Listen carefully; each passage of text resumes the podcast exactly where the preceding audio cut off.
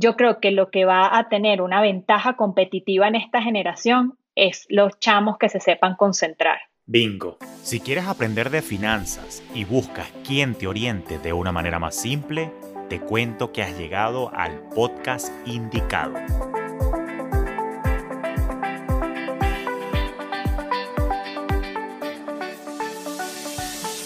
Te habla Julio Cañas y esto es Finanzas Orgánicas, un espacio con recomendaciones y reflexiones para procurar tu bienestar financiero, donde también exploraremos tendencias para impulsar tu crecimiento.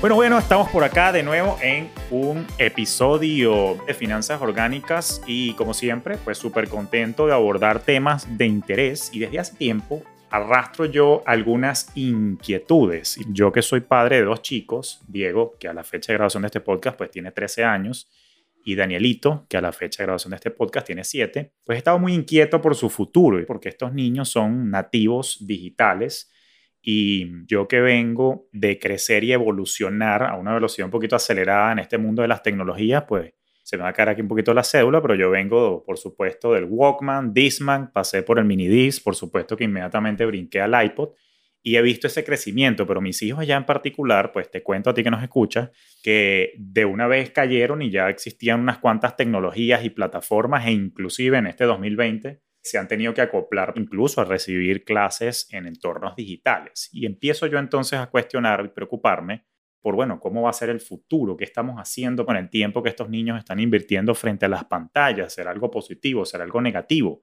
¿Cómo puede impactar esto positivo o negativamente el desempeño y desarrollo de ellos de cara a una vida adulta que les viene en unos cuantos años, cargada de responsabilidades financieras? Y me pregunto también, ¿será que pueden aprovechar la infancia o la adolescencia para desarrollar habilidades o un skill set que sea monetizable en el futuro. La verdad es que no soy experto en crianza, no me considero el padre más letrado del mundo porque lamentablemente no hay nada escrito, pero por eso hoy decidí traerte acá a una invitada súper de lujo que se conecta conmigo desde Querétaro, en México, es colega economista también de mi alma mater que tiene muchísima experiencia en investigación de mercados, marketing y que también, al igual que yo, es madre en este caso de dos nativos digitales, quien ha sido fanática de la tecnología, explorando siempre el impacto que ésta está teniendo hoy por hoy en nuestra sociedad, estudiando así la forma que tienen los niños y adolescentes de relacionarse a través de estos medios tecnológicos y redes sociales y que nos ayuda a entender, bueno, qué cosas son las que determinan, que son decisivas hoy en día para que estos estilos de vida integrados a la tecnología pues sean sanos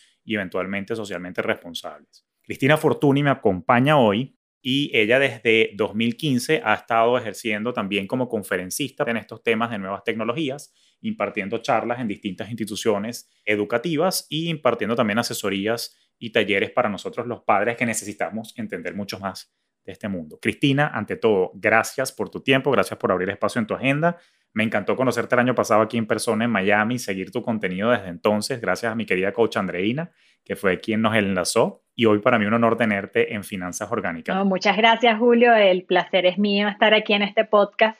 Te confieso que es la primera vez que, que me va a entrevistar un colega de profesión y creo que eso lo va a hacer particularmente muy divertido. No, no, qué bueno. Bueno, tratar, como tú bien sabes, estás familiarizada también con mi contenido, yo trato de ser lo más llano posible, pero no puedo dejar de lado el que se nos salgan entonces, ya que estamos en familia de economistas, pues uno que otro término por allí para ponerlo en práctica y desempolvarlo, que quizás no lo uso de desmedidas en la banca, pero no, súper encantado. Cristina, de ahora te digo, me encanta todo el contenido que tú estás compartiendo en tu cuenta de Instagram principalmente, Cristina Fortuny, donde sin lugar a dudas me has dado muchas luces con respecto a este asunto de las tecnologías, videojuegos y la relación que tiene en el día a día de la vida de mis hijos. Pero como decía en el intro, pues me generan muchísimas inquietudes, me generan muchas ansiedades, ¿no? Y a veces se me olvida que yo también fui hijo, yo también fui niño adolescente e invertí de una u otra manera en tiempo frente a pantallas, bueno, en aquel momento frente a televisor, jugando si se quiere PlayStation. Atari también jugué, debo decir, Super Nintendo, Nintendo 64 y todas esas cosas. Hoy en día no, hoy en día mis hijos están pegados al celular, al iPad o a su laptop y estoy curioso, o sea, por saber cómo funciona, si hay algo que pudiera estar haciendo yo mejor si me estoy preocupando innecesariamente, no sé qué están aprendiendo exactamente. tips precisamente para ver cómo controlo. O sea, te tengo una cantidad de preguntas que esto haría para cuatro horas, pero bueno, vamos a tratar de, respetar tu tiempo y que en la próxima hora nos ilustres. Así que, ¿por dónde arranco este tema de, de cómo, cómo controlar a mis nativos digitales, cómo monitorear esto. Bueno, fíjate que, que, te estoy escuchando y creo que podemos arrancar por dos temas que son bien importantes, ¿no? Yo creo que mencionaste el tiempo de pantallas y también usaste la palabra control. Entonces, vamos a comenzar por la parte del tiempo de pantallas porque nos encontramos en un momento histórico bien importante en donde precisamente la pandemia pues puso de cabeza a muchas cosas que se le venían diciendo a los papás y advirtiendo sobre el tiempo de pantallas, pero la realidad, Julio, es que ese concepto se quedó obsoleto y mucho antes del coronavirus. ¿Por qué? Porque ese es un concepto que se corresponde cuando las tecnologías se parecían más a un televisor, un televisor convencional donde el uso que tú medías en esas horas era bastante homogéneo. ¿Ok? Entonces, ¿cómo funcionaba en aquella época? Llamaban por teléfono a las familias y le decían, mire, ¿qué programa vio? y tal, y entonces se asumía que, este, bueno, pues cinco horas de televisión en horario infantil, pues era más o menos sumar peras con peras, ¿ok? ¿Qué pasa? Que en el momento que estamos viviendo y lo que están manejando nuestros hijos, estos dispositivos no pueden ser más diferentes a un televisor. Tú puedes tener en una tableta una diversidad de aplicaciones que nos podemos comenzar a cuestionar y no está claro como que, bueno, a ver, una hora en YouTube versus una hora en Instagram. Entonces, ¿es lo mismo o no? O una hora tomando clases en línea versus una hora jugando Among Us. Entonces, ahí también empiezan muchos temas de creencias y valores de cada familia. Pero vamos a ponerlo más complejo todavía. Vamos a suponer que tú dices, bueno, tengo dos adolescentes, los dos invirtieron tres horas en Instagram, pero resulta que la primera estuvo una hora tomando un live de hacer ejercicio, las otras horas estuvo siguiendo unas cuentas que les interesa de fotografía y se echó otra hora viendo fotos de los amigos y tenemos el segundo adolescente que estuvo las mismas tres horas, pero estuvo publicando contenidos de un tema que le interesa, entonces tuvo que tomar la foto, redactar, todo eso, y se tardó tres horas. Entonces, claro, cuando tú ves esas tres horas sin tener la información de lo que sucede allá adentro, la verdad es que nos estamos quedando con una capita de información que lo que nos lleva es a tomar decisiones que a veces no son muy acertadas. Ahorita te hablé de puros usos positivos, pero tú podrías tener a tus dos hijos y tú ves un hijo que usa nada más media hora y a lo mejor estás convencidísimo que es el que está generando mejores hábitos en relación a la tecnología, pero resulta que vio media hora de pornografía. Entonces, esa media hora de pornografía, ahí sí te puedo asegurar que tiene un impacto en el desarrollo de ese niño muchísimo más fuerte de lo que puede tener en cualquier otro uso que es positivo de la tecnología. Entonces, yo creo que ya es momento de que como generaciones de papás pasemos a una siguiente etapa y no hablar tanto del tema del tiempo de pantalla, porque lo que más te va a dar información de si tu hijo está desarrollando una buena o mala relación con la tecnología va a ser lo que sucede durante ese tiempo de pantalla. Entonces, eso es un primer, a lo mejor te suena un poco polémico, pero creo que es un cambio relevante. Algo importante que pasó, Julio, y yo estoy súper agradecida que sucediese antes del coronavirus, porque si no hubiese sido sumamente sospechoso, hay una nueva línea de investigadores muy jóvenes bueno, unos son jóvenes y otros son adultos como apoyando a este nuevo grupo que han sacado unas investigaciones interesantísimas donde se hacen análisis estadísticos mucho más sofisticados y con esos análisis ellos han visto que todos esos miedos, de esas correlaciones que hay de tiempo de pantalla y efectos sobre la salud mental de los adolescentes, no deberían asustarnos del modo que hemos venido creyendo en los últimos años, ¿no? Eso empezó Amy Orban, también está Candice Odgers, eh, hay uno muy simpático que se llama Andrew Privisky, que es súper difícil de, escribir el apellido, Y son varios investigadores que ya venían alertando que enfocarnos ahí nos está llevando un debate que no nos está dando respuestas, sobre todo a los papás, porque lo que genera es mucha culpa. O sea, como que se generó un mundo en donde los buenos papás no dan tecnología o la dan muy restringidos y los malos papás entonces dan tecnología y por mucho tiempo, lo cual no necesariamente es cierto porque, de nuevo, hay estudios como acaba de salir un, libro, por cierto, hoy, hoy salió a la venta de, de Sonia Livingston de London School of Economics, que se llama Parenting in the Digital Age, donde llevan años investigando a varias familias en Inglaterra y lo que han visto es que ese tipo de mensajes lo que hace es que los papás pues se sienten completamente perdidos porque ahora las familias tienen tan incorporadas las tecnologías en sus, en sus hábitos del día a día que bueno, pues lo que hacen es que no le dicen a nadie cuántas horas usan los niños la tecnología. Pero puede ser el caso que tiene un niño que le gusta eh, bailar, ¿no? Y entonces usa su tableta para buscar un video en YouTube y bailar o grabarse y después editar el video. O sea, son familias que han integrado la tecnología dentro de sus valores y hábitos de vida y no por eso, no porque ocupen más tiempo, necesariamente es malo. Y la segunda palabra que quería destacar de lo que dijiste es el tema de que los papás morimos por controlar. Y eso solo lleva a una terrible frustración por varias razones. Primero, es una carrera que yo considero completamente absurda competir. Por más y más que uno quiera saber de tecnología, estos niños siempre van a saber más que nosotros. Y yo... Me dan cuatro vueltas los míos, sí. Sí, o sea, te puedo decir, o sea, aunque tú te dediques todo el día a esto, es parte de, de su ambiente, de su cultura. Entonces, por un lado, ellos llevan esa carrera ganada y por otro, ellos más que los controlemos, lo que necesitan es que seamos como unos mentores. Porque, ¿qué sucede? Ellos son, sí, muy de saber cómo usar qué para qué cosa, pero no tienen por su edad, por su etapa de desarrollo, el conocimiento y la experiencia que tiene un adulto, que aunque no sepas de tecnología, tú sabes que por ahí te vas a meter en problemas, ¿no? Entonces, cuando, en mi experiencia, cuando los papás nos movemos de ser controladores a ser curiosos y empezar a ver, bueno, déjame entender este chamo, por qué está tanto tiempo en ese iPad y qué le llama la atención y cuáles son sus intereses.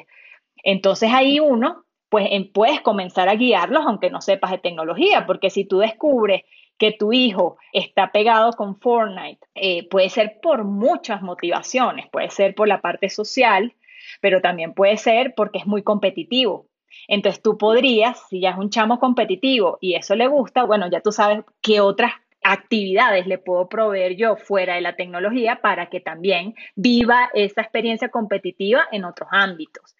Y es una relación, en mi opinión, de padres a hijos mucho menos desgastante, es más divertida y yo creo que también se presta para que haya un intercambio intergeneracional de conocimientos, que eso es algo completamente nuevo. O sea, nosotros crecimos en, un modelo en donde pues el conocimiento se transmitía de eh, pues los más viejos a la generación siguiente y así va pasando. Y ahora tú tienes niños en el salón de clase que levantan la mano y le dicen al profesor, mira, o, pueden ya están preparados para opinar de lo que tú estás diciendo, o te pueden decir, tú eres el experto en finanzas, pero profesor, ¿sabes qué? Si tú utilizas tales y tales plataformas, esta clase va a ser más divertida. Entonces, yo lo veo así, que ha sido una gran oportunidad, ¿no? No, no, súper interesante. O sea, estoy deleitado con toda la explicación que me estás dando de las dos variables que honestamente me traían a mí preocupado, si se quiere, que son el tiempo y el control y que estoy seguro que, que muchas personas de mi audiencia con hijos también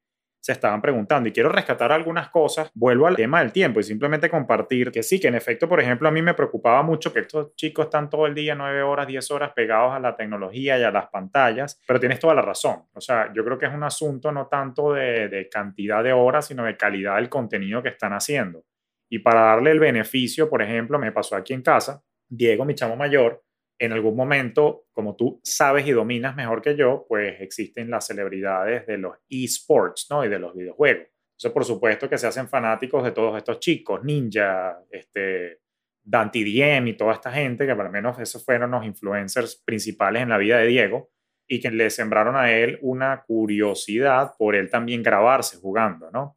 Entonces, dándote la razón con el tema de calidad, él inspirado por eso, pues se grabó en su pantalla, un screen share, haciendo unas sesiones de Minecraft en ese caso, y eso detonó en él la curiosidad por aprender a editar videos, lo cual, bueno, yo lo que hice fue que le compré, o sea, como buen papá nerd, todo lo resuelvo con cursos, entonces le compré su buen cursito de cómo aprender a editar videos. Y bueno, digamos, se fastidió a mitad de camino, pero por lo menos le entró y entrompó el software, ¿no? Entonces, algo positivo le dejó esa experiencia que por lo menos el chamo le quedó un skill bueno que se le pegó de eso. Pero me hiciste acordarme de mi propia infancia y ahora que lo pienso, a veces sí hay corolarios positivos que gracias a ti me estoy dando cuenta que yo como padre no los estoy viendo, pero ahora que me pongo en los zapatos de hijo, yo decía, bueno, yo también pasé muchísimas horas pegado jugando a Nintendo. Uno de mis juegos favoritos siempre fue Mario y la leyenda de Zelda, The Legend of Zelda.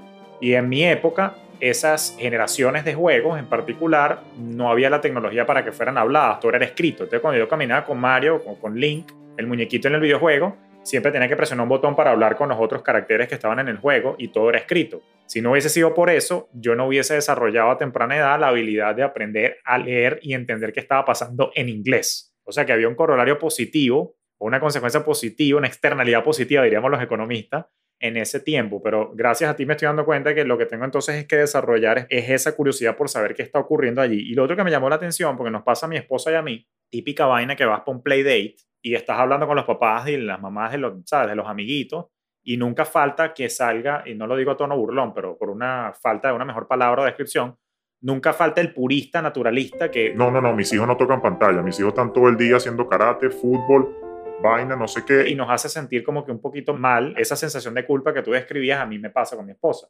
Como que era, ¿será que somos una basura de padres que están nuestros, dejamos que nuestros chamos estén pegados todo el día a las pantallas? Y una base, las tengo yo. Entonces, o sea, no digo que la otra persona lo haga con mala intención de hacernos sentir menos, pero sí por dentro me hago a veces me cuestiono esas cosas, ¿no? Es así, o sea, socialmente igual que existen em, o sea, temas de, de que es una buena, es como dar lactancia materna o no dar lactancia materna. En el mundo de los padres y las madres hay estas etiquetas que si lo haces lo haces bien, si no lo haces lo haces mal, pero yo entiendo de dónde vienen también esos miedos, porque la verdad es que tú te metes en redes sociales, tú vas a conferencias y el mensaje es como que, bueno, lo asocian a consumir cocaína, a que estás generando un zombie, o sea, son cosas tan negativas que claro que te preocupa y te sientes culpable. Ahora, lo que es bien interesante de esas familias que utilizan el tenerlos, o sea, salen del colegio y es kumon, karate, piano, o sea, una cosa increíble, que, te digo una cosa, yo caí en eso también en algún momento de, de mi maternidad, es una de las cosas que más está generando ansiedad en los niños y adolescentes, porque está la creencia de, no, si yo le dejo un tiempo y, y agarro la, entonces ya se va a perder en la pantalla, ¿no? Como un hueco al inframundo, ¿no? Sí. Entonces, creo que falta compartir ese otro lado, esos otros ángulos, ampliar el debate un poco más a que no todo sea tan blanco y negro. Y yo creo que todos ganamos más si tú puedes ir a esa piñata y tú contar tus experiencias, que es la realidad, porque lo interesante, Julio, es que la tenencia de dispositivos en los niños ha crecido, ¿ok? O sea, hay un mensaje allá afuera, pero los números de ventas de, dicen otra cosa. Entonces, ¿qué ganaríamos más si todos nos pusiéramos y dijésemos la verdad y qué es lo que estamos compartiendo con ellos, qué te puede servir a ti, qué me puede servir a mí? Yo siempre cuento la anécdota también, me tocan los desayunos de mamá y entonces llegan las mamás y te cuentan si su hijo es el goleador del equipo y te lo cuentan y la foto con el trofeo y bueno, si yo, a mí se me ocurre decir ahí, no, es que mi hijo esta semana ya quedó cinco veces de primero en Fortnite, se voltean a verme como... ¡Qué loca! Esta, señora, ¿qué le pasa, no? Ahora, estas creencias pueden llegar a un punto que yo he estado en desayunos donde la mamá me cuenta que su hijo lo tiene en dos equipos de fútbol al mismo tiempo, que ya ha ido al médico y se le están dañando las rodillas, que es probablemente va a llegar una edad donde ya se desgaste que le está generando por hacer deporte en exceso. Pero eso sí se vale. Eso sí se vale decir. Cuando al final puede ser igualmente negativo como jugar en exceso un videojuego. No, no, totalmente. Sin duda, como dice el, refrán por allí, todo en exceso es malo.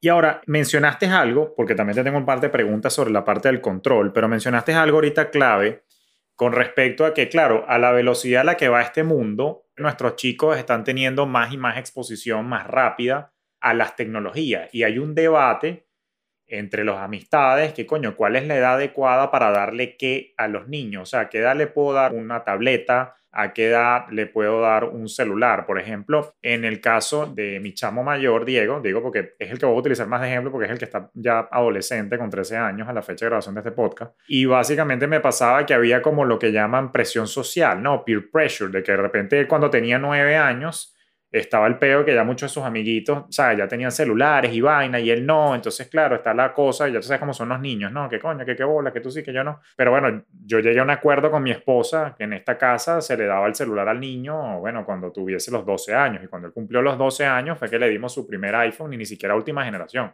Le dimos uno, dos generaciones viejas como para que él desarrolle la responsabilidad de tener un device o un aparato artefacto y que no lo rompa, que no lo bote, etcétera, etcétera y ese fue el acuerdo y aquí nos sentimos en paz con eso y creo que Daniel que tiene siete, pues le faltan sus cinco años para tenerlo. Pero te repito, Diego a los nueve ya tenía amiguitos con celulares y probablemente Daniel tiene siete, no me extraña que el año que viene ya me llega diciendo, mira, fulanito en mi clase tiene un celular y me llega a pedir uno. O sea, ¿cómo manejaste, por ejemplo, tú eso con tus chamas? O sea, ¿o ¿qué conviene, qué no? O sea, ¿cómo manejaba eso? Mira, Julio, yo siempre he visto estas tecnologías, tanto los dispositivos como las plataformas, como herramientas y les he dado el mismo rango que tienen otras herramientas que tenemos en nuestra casa.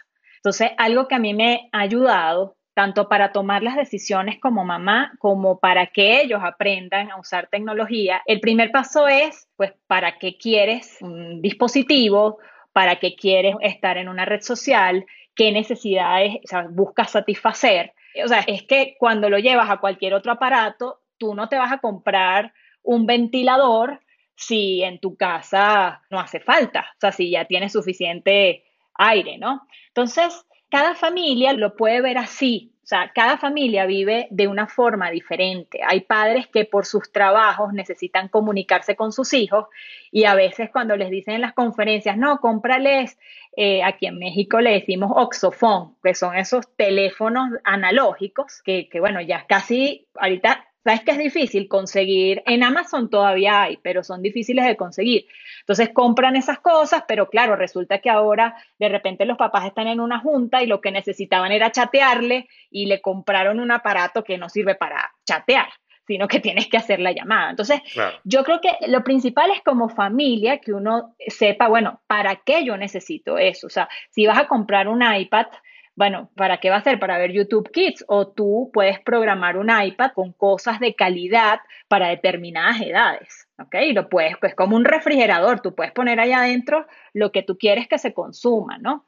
Que luego podemos ahondar un poquito más en el tema de, los contenidos, que eso es un reto bastante grande. Entonces, lo primero es entender qué necesidades ellos tienen o, o como familia tienen. Lo segundo es, tienes que conocer a tu hijo, o sea, hay chamos que a edades sumamente tempranas son bastante responsables, tienes que ver la madurez emocional. Por ejemplo, si tú tienes una niña que no la juntaron para comer en el recreo y eso es un drama de 15 días, pues cuando no la metan en un grupo de WhatsApp, se la va a pasar terriblemente mal. ¿No? Cuando se entere que hubo una fiesta, que ya no fue, que todo. Entonces, uno tiene que conocerlo. Si es un niño que se distrae con muchísima facilidad y le vas a dar un celular con notificaciones y, o sea, pues bueno, eso no va a contribuir. O sea, te puedes estar generando un problema más que una solución. Y lo tercero, que también es bien importante, es el contexto en que se va a usar ese dispositivo. O sea, me pasa muchísimo en los videojuegos, ¿no? Que me dicen, mira, el niño puede jugar este videojuego o el otro videojuego. Bueno, ¿cuál es el contexto? Si no es para la edad, si no cumple con la clasificación. Hay muchos niños que lo juegan junto con su papá y es su momento de padre-hijo o madre-hijo, porque yo también juego videojuegos. Entonces, ese es un contexto muy diferente a un niño que tenga, no sé, que esté solo en una habitación, que nadie sepa ni la cuenta de, del PlayStation, que nadie tenga, eso es una experiencia de uso de la tecnología muy diferente. Dentro del contexto está eres un papá, una mamá que tiene el tiempo de meterse a configurar las cuentas, poner las opciones de seguridad que tienen o en este momento no lo tienes. Puedes postergarlo, o sea, tampoco pasa nada ni se van a traumar. Entonces, a mí me gusta analizarlo así. A veces la gente se frustra con mis explicaciones porque estamos en la era de que la sociedad quiere, pues dame la, la receta en cinco pasos o dime, pero en mi experiencia, lo que ha pasado con eso es precisamente pues e, estos pánicos y estos miedos y estas posiciones extremas que no nos ayudan a los papás y mucho menos a los niños, porque los niños ven a esta generación como, bueno, me están hablando de una cosa que ni siquiera es lo que yo estoy viviendo. Quizás tus chamos todavía están más pequeños, pero cuando tienen 15, 16 años y esos adolescentes nos escuchan a los adultos hablar de sus usos de la tecnología, lo primero que a mí me dicen es, pero ¿por qué no nos incluyen en la conversación? O sea, ellos nos ven en una fiesta, que estamos en un grupito. Qué buen punto. Eh, estamos en un grupito y todos estamos viendo el celular y salen, o sea, se arma una conferencia completa de que no nos vemos cara a cara y arman toda una historia y a lo mejor es que ellos no sabían que estábamos en ese momento pues transmitiéndole la fiesta a unos amigos que estaban en intercambio y en ese momento no estaban en esa fiesta o estábamos buscando. Entonces, eso es un reclamo muy presente de los adolescentes, que es por qué no nos meten en el debate si nosotros somos los que mejor sabemos en qué estamos usando la tecnología. Qué buen punto, ¿no? Y es totalmente válido. Y me pusiste a pensar bastante con ese detalle. Pero me gustó justamente el ángulo que tú decías, y ahora que lo pienso, vale entonces obviamente la pena meterlos en la conversación si quieres tú buscar la mejor manera de como tú nos indicabas de convertirnos en sus mentores, ¿no? Y pasar, como decías tú, que por cierto me encantó esa frase, hay que hacer un switch y es cambiarnos de controlador a ser un poco más curioso que nos permite entonces explorar qué necesidades ellos están satisfaciendo con el uso de la tecnología y pues tratar de orientarles. Ahora, en búsqueda de esa orientación, era algo que te estaba comentando que quería conversar contigo acá en este episodio y tiene que ver con la proyección hacia el futuro, Cristina. O sea, yo soy un carrizo que soy muy planificador y siempre estoy pensando, ¿no? Entonces, claro, yo tengo muy arraigados en mí esas vainas que nos enseñaron a ti a mí en la escuela de economía de lo del efecto compuesto, o sea, que aplican no nada más en las finanzas y en el dinero, sino también en todos los esfuerzos que tú haces en tu vida, en planificarte para que, bueno, lo que siembres hoy lo coseches más adelante. Y te confieso que ahorita como asesor financiero y como educador, me encuentro con muchos adultos que hoy por hoy lamentan no tener ciertas herramientas, vamos a llamarlo habilidades, puede ser un idioma, puede ser un conocimiento, lo que sea, y que a veces escucho ciertos lamentos como que... Coño, si yo hubiese hecho esto hace mucho tiempo, hoy probablemente no estaría donde estoy. Entonces, cuando yo a veces escucho ese tipo de cosas, que todo decanta en un malestar o insatisfacción por su situación financiera, que es donde encaja toda esta pregunta que te vengo a continuación, entonces me pregunto yo, ¿será que hay que buscar una forma más óptima, no digamos en la niñez, pero sí en la adolescencia, de hacer uso del tiempo como adolescente, no nada más para ocio y entretenimiento y juego y, joda, como dicen en criollo, sino también para tratar de ayudarles a concientizar a ellos, chamo, aprovecha tus 13 a tus 20 para que capitalices una serie de habilidades, herramientas o cosas que te ayuden a arrancar una vida adulta y una vida financiera un poquito mejor encaminada y no te des los golpes que otros tantos adultos se han dado después. Pero claro, empieza una tormenta de ideas, Cristina, en mi cabeza, coño, pero está el peo que nadie aprende por cabeza ajena, está el peo también que, conchale, de repente hay que dejar a los niños, a los adolescentes, ser niños y adolescentes, no hay por qué meterles preocupaciones de adultos en esa etapa tan bonita en la que, bueno, simplemente la vida es bella. Y honestamente no te tengo respuesta, y, y te soy franco, Cristi, o sea, yo educo a los adultos, o sea, me dedico a la andragogía, yo no sé de pedagogía, o sea, la educación a niños y adolescentes no es mi fuerte, pero me pregunto eso, o sea, hasta qué punto hay que dejar a los niños adolescentes ser niños y adolescentes. Y bueno, creo que más o menos la, la respuesta va por la onda quizás de la calidad de lo que están consumiendo, pero quería saber tu opinión como mamá, cómo ves esta situación, que mi hijo no pierda tanto tiempo jugando Among Us o Minecraft o Fortnite o Call of Duty o FIFA y búsquese algunas cositas que de repente lo ayuden a usted a que de una vez, no sé, aprenda un segundo idioma, aprenda a, a echar código, eh, aprenda a diseñar, no, no lo sé, ¿cómo, ¿cómo ves tú esta situación? Mira, Julio, pues primero, pues tampoco tengo la respuesta porque creo que algo que tenemos bien difícil los padres de esta generación es que ahora no hay como un camino tan claro como cuando nosotros crecimos. ¿Qué quiero decir con esto? Correcto. Yo crecí con una idea en mi casa que el camino era, tú te graduabas del colegio, ibas a la universidad, habían que cinco carreras que eran las que tú sabías que si las estudiabas, pues podías salir adelante. Entrabas a trabajar en una empresa, Sí. luego hacías un posgrado, ibas a ir subiendo en la empresa y esa era como el, la ruta a seguir. Y te voy a decir algo, yo creo que Correcto. ahora lo extraño esos caminos, ¿no? Porque, bueno, ahorita está toda esta onda del emprendimiento y tal, pero es que ahora estamos en el otro extremo, que hay tres millones de caminos. Entonces, algo que Sí. se menciona mucho en los colegios es que particularmente, y no tanto quizás la generación de tu hijo Diego, pero el más chico, no se tiene ni siquiera muy claro qué es lo que va a haber para estudiar. Porque ya, bueno, yo tengo sobrinos en las universidades que ni siquiera te puedo decir que entiendo muy bien qué es lo que están estudiando, porque son una mezcla de, de 15 carreras en una o algo así, ¿no? Entonces, este, yo lo que pienso, o sea, te voy a compartir como yo lo he resuelto, ¿no? Sí. Es, eh, yo creo que hay que prepararlos para que siempre tengan ganas de aprender, porque ellos van a tener que aprender muchas cosas. O sea, ellos no creo que sea, se gradúan de ingeniero y va a ser ingeniero toda la vida. Yo creo que ellos van a tener que aprender de varias carreras que van a existir en su momento. Y aquí tú mencionaste algo que es bien importante y aunque quizás yo suene muy liberal con los temas de tecnología, algo que yo sí me centro es en el manejo del tiempo. ¿Por qué? Porque yo estoy convencida que si antes la habilidad de la gente era que te pedían en las empresas o en las universidades, eh, no sé, habilidades de comunicación, yo creo que lo que va a tener una ventaja competitiva en esta generación es los chamos que se sepan concentrar. Bingo. ¿Por qué? Porque está todo el mundo distraído, pero todo el mundo, Julio, los adultos, los niños, los adolescentes, los abuelos, está, está todo el mundo con miles de cosas, miles de informaciones. Y entonces, ¿qué pasa? Que si tú no reduces el número de opciones de forma consciente, no sé si has leído a Dan Ariely, Sí, cómo ¿no? no. que, que te habla de, bueno, entonces, que explica de cómo tomamos decisiones irracionales. Bueno, tomamos decisiones en base a las opciones que hay. Correcto. Si tú tienes 3 millones de opciones, no te logras decidir por nada, Absolutamente. ¿no? Entonces hay que, yo creo que esas son las habilidades que hay que enseñarles, ¿no? Ese tipo de cosas, de, bueno, ¿en qué soy bueno? ¿Qué me gusta? Bueno, agarra, eh, vamos a usar el ejemplo de la tableta. Antes de ponerlos que ellos se anden baja y baja, baja, baja juegos, porque con el cuento de que son gratis, hay que hacerlos pensar de forma crítica. ¿En qué eres bueno? ¿Qué te gusta? Bueno, vamos a buscar juegos de eso que a ti te gusta.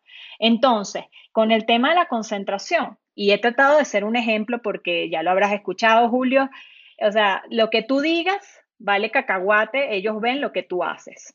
¿Ok? Entonces tú puedes estarles hablando de, de, la atención y que concéntrate, pero si tú estás con cinco teléfonos y en mil cosas y comiendo y viendo, mira, eso es lo que ellos van a aprender. Entonces, yo llevo desde el terremoto, el último de Ciudad de México, yo quité todas las notificaciones de mi celular. Y eso, bueno, la gente no sabe lo que le molesta eso, pero yo me puse horarios, o sea, yo, yo, yo no puedo estar aquí con esto, suena con 80 mil plataformas, porque no sacas el trabajo adelante, ¿no? Entonces yo les voy enseñando, pero no se los impongo, yo les voy dando como este tipo de recursos. Mira, yo tenía este problema, hice esto. Otra cosa que yo hago es que yo apago el celular cuando yo tengo que escribir, cuando estoy escribiendo mis artículos, cuando estoy generando contenidos, yo apago el celular. Entonces, ya yo sé que si yo no apago el celular, lo que iba a escribir en una hora, me echo toda la mañana. Y entonces eso tiene unas consecuencias. Ahorita que mencionas eso, coño, está demostrado científicamente que te toma 23 minutos retomar el nivel de concentración que tenías cuando estabas en flow. Entonces imagínate, si tú estabas redactando un artículo y te interrumpe, te va a tomar 23 minutos volver a entrar en flow para volver entonces a escribir tu artículo. Imagínate si te llegan 45 notificaciones, 50 WhatsApp. O sea, es imposible así, no se puede. Sí, entonces eso es una habilidad que ellos tienen que desarrollar, el saber vincularse con sus dispositivos, qué les funciona mejor, qué no les funciona. Eh, te funciona hacer la tarea con el grupo de WhatsApp de todo el salón pidiendo, todos se piden la tarea por ahí te desconcentran y te tardas más en la tarea, pero algo que yo he aprendido, Julio, es que todas las ideas que vengan de ti como papá serán rechazadas por los adolescentes. Entonces aquí uno tiene que hacer como que la idea les vino a ellos.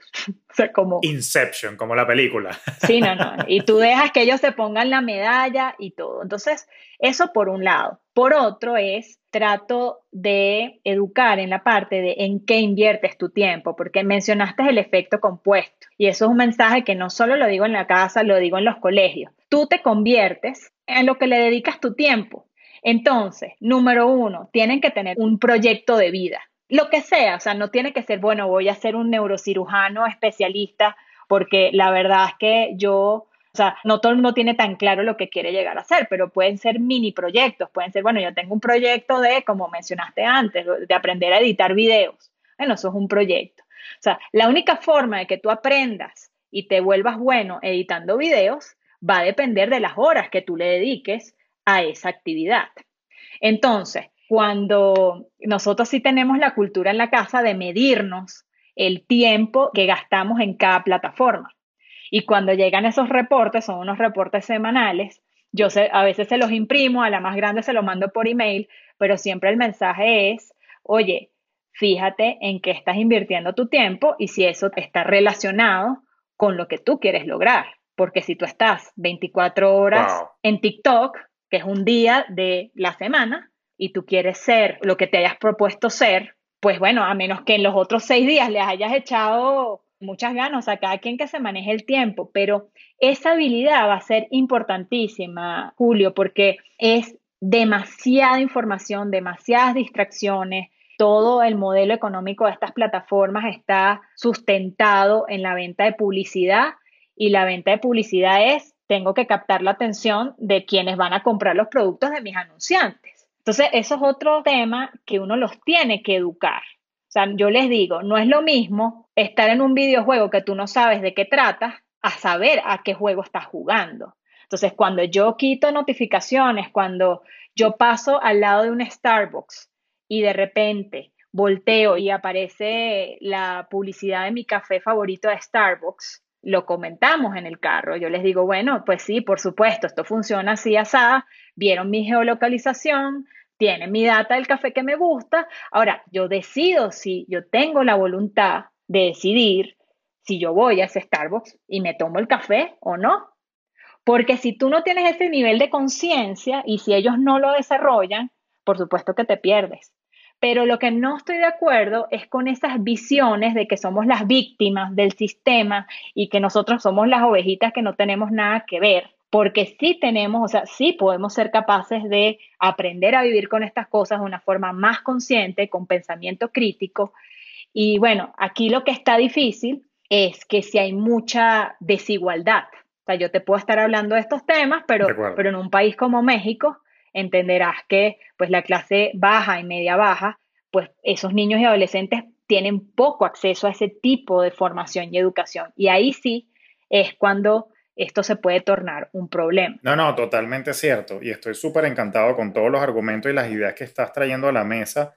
Y de hecho quiero rescatar algunas ideas acá. O sea, por lo menos yo estoy súper de acuerdo contigo, que a mí también me impresiona y debo confesar que me da ansiedad sobre cuál va a ser el futuro de mis hijos. O sea, yo cuando estaba súper niñito, bueno, como todo niño, uno quiere ser astronauta. Yo decía que quería ser bombero para prender candela y apagarla. Un poquito pirómano yo.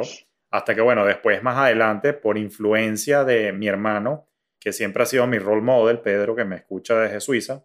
Él estudió economía también en la misma universidad y bueno, él fue como que mi inspiración para yo lanzarme también por ahí y que en verdad era mi vocación. Pero como ves, yo también, al igual que tú, crecí viendo esa ruta, que la ruta era la ruta universitaria, como bien tú dijiste, pregrado, posgrado, un trabajo y láncese, aunque bueno, yo después terminé emprendiendo. Veo a mi sobrino, que también se llama Pedro, Pedrito, hoy en día tiene 21 años, mi sobrino, se graduó en NYU, imagínate esta carrera, Music Business. Esa vaina no existía hace 20 años cuando yo entré en la universidad. Music Business, que entonces el carajo es DJ, vaina, le gusta la música electrónica. Ahora, muy inteligente él, que en vez de lanzarse por la ruta artística, él era visionario emprendedor y él dijo, yo quiero estudiar, es como carajo monto yo el estudio de grabación para representar a los músicos. Y ese es mi sobrino que tiene 21 años. Mi hijo mayor Diego tiene 13, pero vámonos con el más chiquito, Daniel. Ya Daniel te dice, yo quiero ser youtuber. Yo como que youtuber. Sí, quiero ser youtuber. Entonces, claro, cuando te pones a ver y estudias esto, obviamente hay todo un modelo de monetización detrás de todo esto. Pero es cómico cómo las aspiraciones naturalmente han cambiado. Y por esa sobreexposición que tú mencionabas a los planos digitales, te quería comentar que yo creo, Cristi, que lo que acabas de decirme no es nada más para los chamos, eso es una vaina también respecto al foco, ¿no? Respecto a tener en la concentración como ventaja competitiva, a mí me parece que es algo que inclusive los adultos tenemos ahorita que desarrollar y me encanta que coincidamos en eso, ¿no? Yo peleo mucho que el recurso más importante que tú le tienes que preguntar a Julio Finance cómo invertir no es el dinero, carajo, el dinero va y viene, es el tiempo, porque el tiempo es irreversible, el tiempo no se recupera, el tiempo cuando lo gastas te jodiste. cambio, el dinero lo perdiste, mañana en un buen negocio lo recuperas y no pasa nada. Entonces, la gente no entiende que siendo ese el factor de verdad de libertad, lo estamos a veces desperdiciando. Y como yo siempre digo, no estoy diciendo que no veas Netflix, que como yo no juegues PlayStation, que no vayas para la playa, que no tengas entretenimiento y ocio, pero no puedes gerenciar lo que no mides. Y si tú no mides cómo estás tú presupuestando tu tiempo, ahí se genera un gran problema. Y el detalle, como bien tú decías, es que estamos rodeados de muchísimas distracciones. Me causó muchísima gracia cuando mencionaste que tú apagas, por ejemplo, notificaciones y cosas de esas. Voy a hacer una confesión aquí en público. Yo tendré fama, si se quiere, de profesor, de que chévere, muchas cosas buenas que ven, pero tengo mala fama en lo siguiente. O sea, soy pésimo contestando mensajes. Y lo hago adrede, no por odioso, no por mal, sino porque carajo, a veces son una fuente de distracción. O sea, yo también estoy en modo creativo durante el día, creando programas, dando clases, etc. Y como mencioné hace rato, pana, toma 23 minutos retomar el flow. Si yo estoy apagándole fuegos a los demás, si yo le estoy dando prioridad a los demás, entonces se me genera un problema porque me estoy dejando a mí mismo, a mis proyectos y a actividades que sí me mueven hacia mis metas de segundo. Entonces ocurre que a veces nos pasa que también por el nivel de tecnología en el que nos movemos, hay una sensación, estamos mal acostumbrados a la gratificación instantánea. Entonces, muchos tienen la expectativa que si yo te mando un mensaje, muchos tienen la expectativa que tú tienes que contestar de inmediato, pero ¿por qué carajo tengo yo que parar todo lo que estoy haciendo para contestarte a ti? Y ahí está el problema. Yo creo que la invitación que estoy haciendo acá a reflexionar es que también los adultos tenemos que hacer un cambio en esto. O sea, cuando tú escribas un mensaje, no tienes por qué esperar que te contesten de inmediato. Bueno, pero si te hubiese querido escribir, te mando una paloma, mensajera, vaina, para que te llegue el mensaje. Bueno, pero ya va, espérate un momentico. O sea, yo estaba en mi flow haciendo mis cosas. Ahora, ¿qué he hecho yo personalmente? Y esto ya es más, sobre todo para los adultos. Yo trato de no interrumpir tanto a las otras personas. Yo me he vuelto muy independiente. Debo decir que mi mamá y mi papá me crearon súper independiente. Con aquello del hijo, usted no nació amorochado, resuelva usted. Yo me he vuelto muy recursivo. O sea, coño, no entiendo algo, voy para Google, lo vaina, me meto en YouTube, veo, busco la respuesta. Coño, si no doy con la respuesta no la entiendo y es Cristina la experta, bueno, no me queda de otra que mandarle un mensaje a Cristina, por supuesto.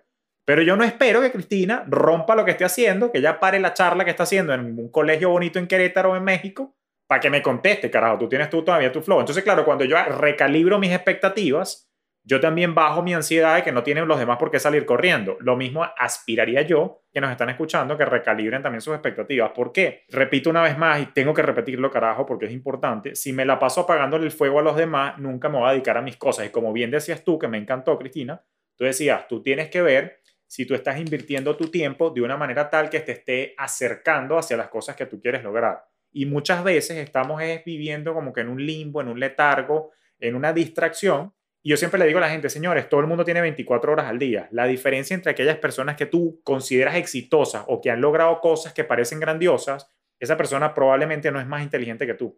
Esa persona probablemente sabe invertir el tiempo mejor que tú. Porque todos somos inteligentes, ¿no? Yo creo en la frase de Einstein que dice que todos somos inteligentes, pero que si tú juzgas un pez por su habilidad de trepar un árbol, va a pasar toda la vida creyendo que es tonto.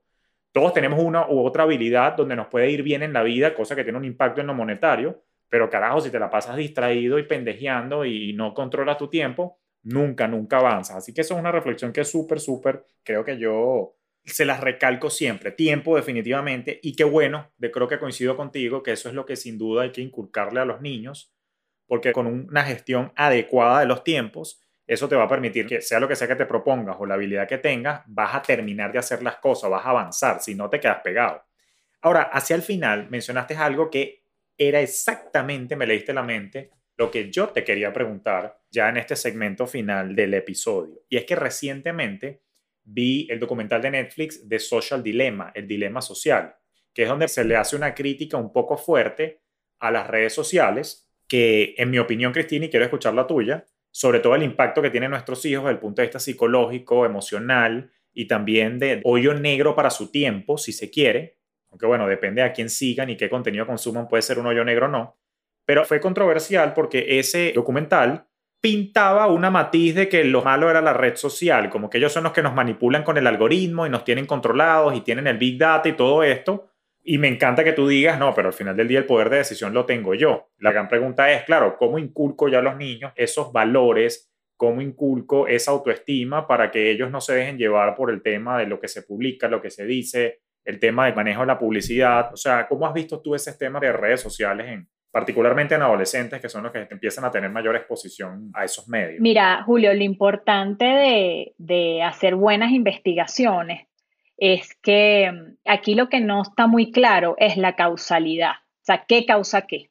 Por ejemplo, eso que muestran en ese documental, que es la correlación en el incremento de la tasa de suicidios y de, creo que es del cutting en Estados Unidos, y lo que hacen es que dicen, bueno, esto se comenzó a disparar a partir de que se popularizaron la tenencia de smartphones en esa generación.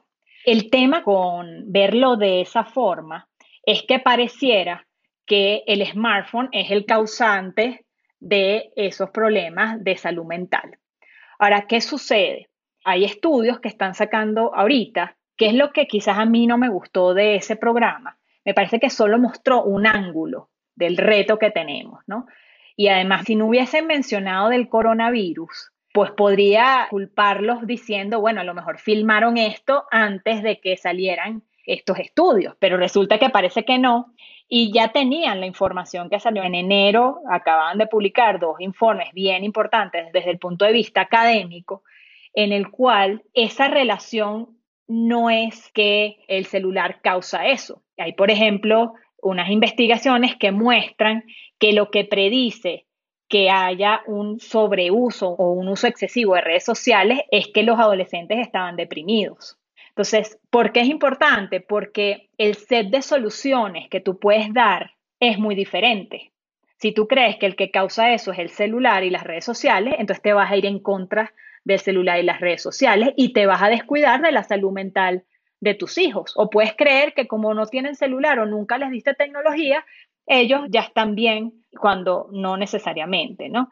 Entonces, yo creo que el modelo económico sí es, o sea, evidentemente es un problema, pero creo que hay que enseñar cómo funcionan las redes sociales a los niños y adolescentes para que ellos pues sepan escoger en qué redes sociales quieren estar, por qué están en esa red social y reconocer qué sentimientos y emociones les despierta estar en esa red social.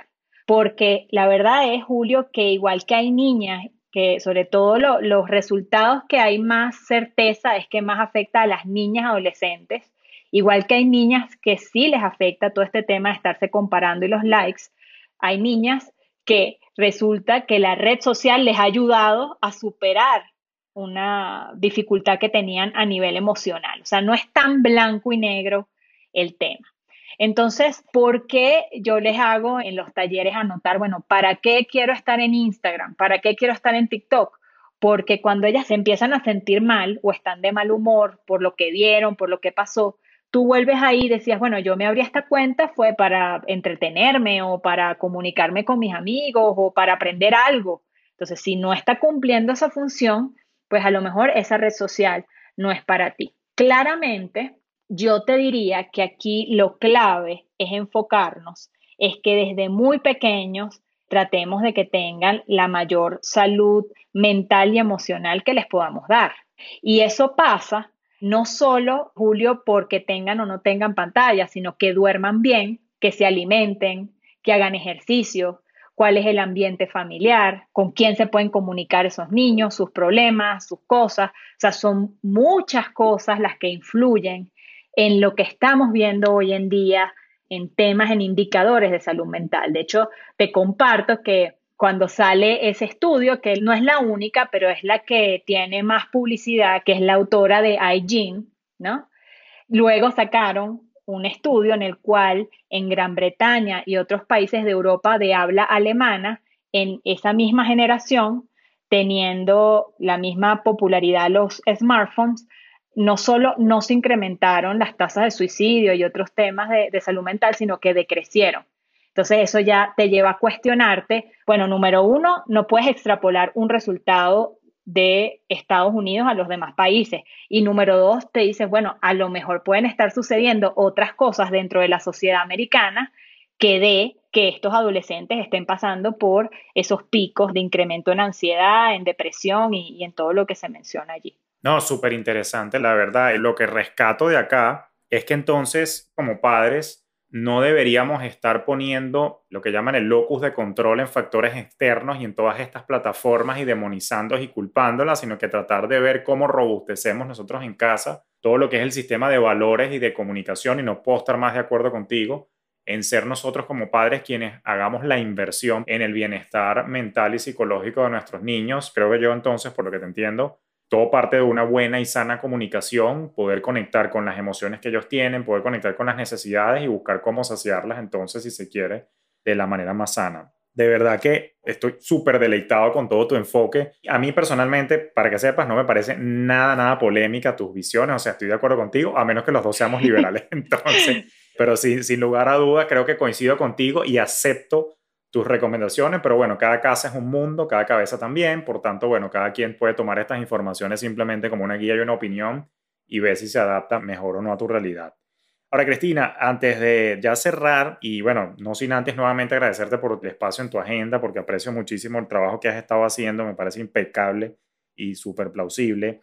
Cuéntanos un poquito qué estás haciendo desde el punto de vista educativo, de tus charlas, ahorita que bueno, más que nunca se están haciendo cosas en línea, los que no estamos en México, cómo podemos seguir aprendiendo de ti. Cuéntanos un poquito qué proyectos tienes. Bueno, en este momento yo me encuentro en el proceso de, escribir mi primer libro. Qué bueno. Eso es lo que me he estado dedicado en, en los últimos meses y yo Julio, trabajo muy de la mano de los colegios. Entonces, la verdad que desde marzo estado allí apoyándolos en la labor que ellos están haciendo, es algo que no se le está dando el mérito que tiene, están reinventando el sistema de enseñar en tiempo real. Yo les digo mucho a las maestras que ellas no están conscientes de, de la gran labor que están haciendo, ¿no?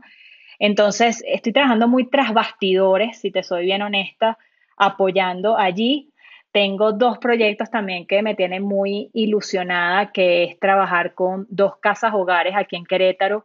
Una es de unas niñas que se llama Puerta Abierta, otra es la Villa Infantil. Estamos tratando de ver cómo les damos también tecnología a estos niños de una forma que sea segura, que no los comprometa, porque, este, pues bueno, sí pueden, eh, como no lo hablamos en este programa, pero claro, también hay sus riesgos y sus complicaciones.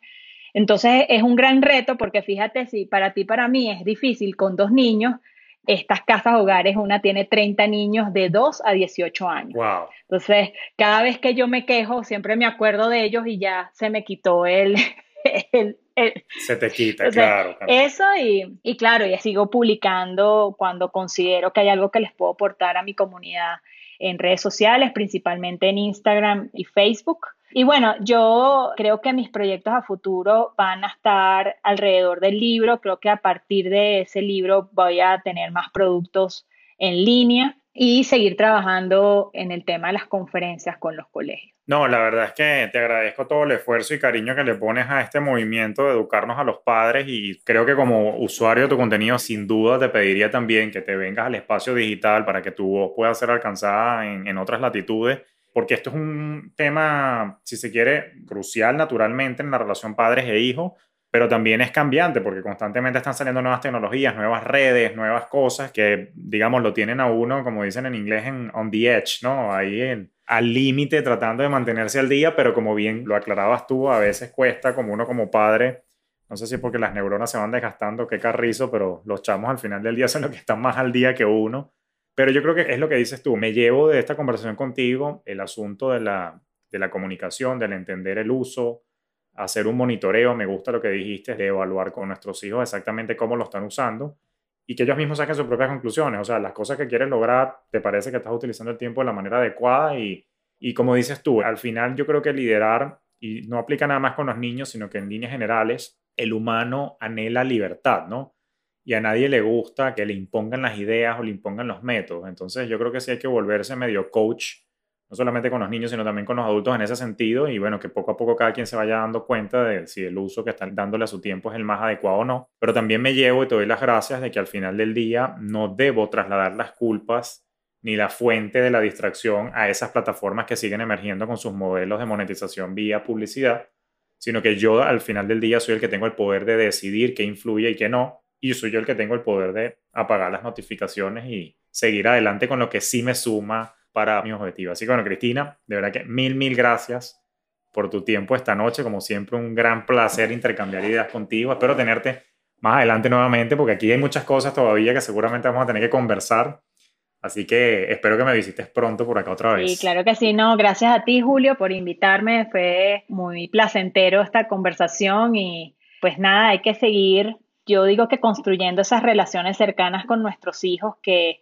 al final del día es un poco back to the basics, ¿no? Yo creo que esa relación es el mejor escudo que nosotros les podemos dar a ellos en un uso de la tecnología que sea positivo y siempre pensar que cualquier conducta que estamos viendo reflejada en su uso de la tecnología, como ponían en el documental, esos niños que pues ya eso es, es muy serio lo que ponen ahí, la realidad es que la tecnología te está haciendo ver los síntomas. O sea, cuando ellos se vinculan desde esa forma, es que hay algo que hay que trabajar también en la persona y que te lo está haciendo ver ese uso excesivo o ese uso descontrolado de la tecnología.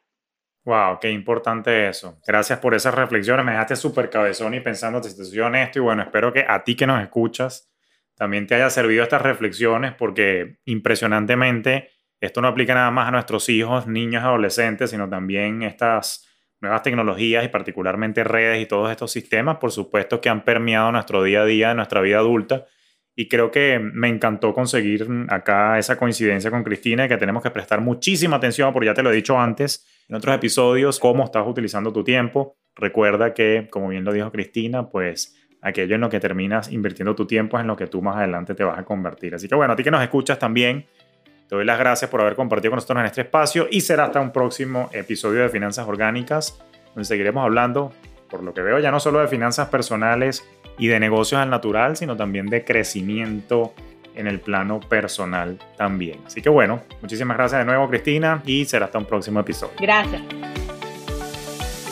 Esto fue Finanzas Orgánicas con Julio Cañas.